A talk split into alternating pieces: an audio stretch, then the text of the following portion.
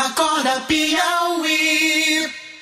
Bom, a partir de hoje, Teresina inicia oficialmente a campanha contra a gripe. As doses da vacina já estão sendo distribuídas nas unidades básicas de saúde nas zonas urbanas e rural do município e ficarão disponíveis até o dia 31 de maio, quando a campanha se encerra. O dia D de mobilização será o dia 4 de maio.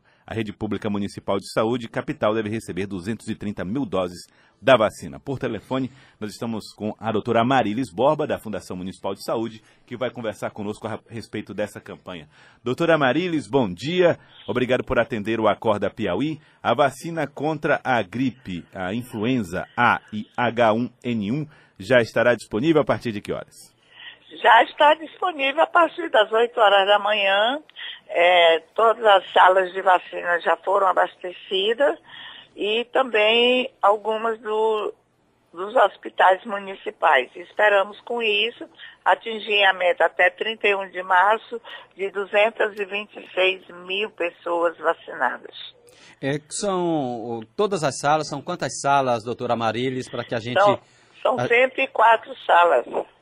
É, a gente tem algumas situações para que as pessoas saibam e se orientem. Algumas situações, como por exemplo o Parque Piauí, né? Parque Piauí, a sala de vacinação era no hospital, não é mais, né? Não, não é mais. Agora é na unidade básica de saúde, a, que foi recentemente inaugurada. Ela ontem nós checamos, está tudo lá preparado para receber tanto as crianças de seis meses a menor de seis anos, as gestantes, as puérperas, nós, os maiores de 60, os trabalhadores de saúde da, do, das empresas privadas e particulares, como também os professores, tanto particular como da iniciativa pública, e também os, as pessoas com doenças crônicas graves.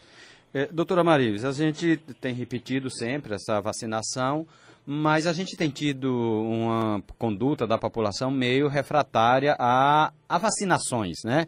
No caso da vacina contra a gripe, esse tipo de, de, vamos dizer assim, de descaso tem ocorrido? Não, o que a gente tem verificado nos últimos cinco anos é que nós não temos conseguido atingir a meta estabelecida pelo Ministério da Saúde, tanto para as crianças como para as gestantes e para as puérperas.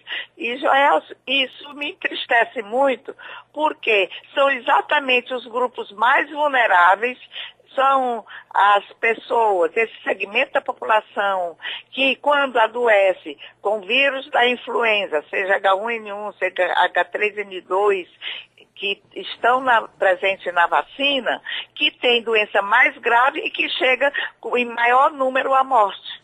Doutora Amarilis Borba, por que, que, a senhora acredita que há essa resistência hoje? São campanhas falsas, é, falta de consciência. O fato de nós, durante muito tempo, termos conseguido sucesso e essas doenças mais graves terem sido erradicadas do Brasil, isso tem feito com que as pessoas desrespeitem a importância da vacina? O que eu acho, primeira coisa, olha, nós estamos vendo ontem, foi anunciado que Nova York, o prefeito, determinou que tem que vacinar com, contra o sarampo. Porque no bairro Brooklyn tem 285 casos de sarampo, só que é um segmento dos judeus ortodoxos.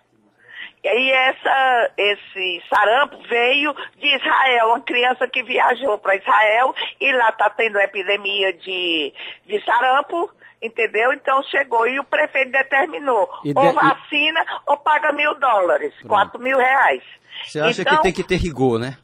Pois é, tem que ter rigor. E nós aqui temos a vacina disponível, é de graça, é de boa procedência, é de vírus morto, portanto, ele não causa doença. Agora, as pessoas têm que verificar que a vacina tem três vírus, tá certo? E os vírus respiratórios que causam gripe são quase que 100. Certo. Então, mas, e, e por que, que é só três? Porque foram os três vírus que foram identificados como maior ocorrência no hemisfério sul. Porque essa pesquisa é feita como? Existe durante o ano passado, foi feita em mais de 500 locais.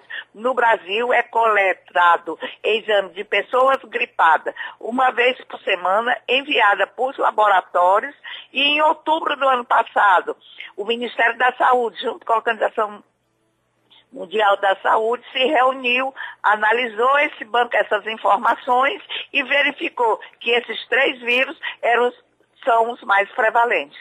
Doutora Amarilis Borba, então vamos deixar claro para a população. Aquelas pessoas que não se vacinaram estão sujeitas a que tipo de consequências é, é, provocadas pelos, pelo vírus da influenza? Pois é, a consequência é você ter um resfriado forte que pode complicar com a síndrome respiratória aguda grave e dependendo do seu estado imunológico, você vai ter uma doença grave que pode levar à morte. Queria agradecê-la, doutora Marilis Borba, muito obrigado. Está feito o registro, está feito o alerta para mães, pais, para as pessoas, para que vacinem.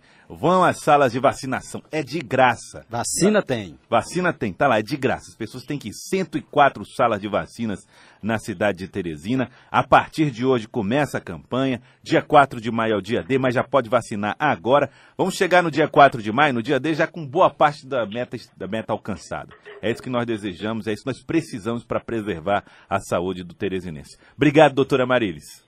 Bom dia a todos. Bom dia, obrigado pela participação, doutora Marilis Borba.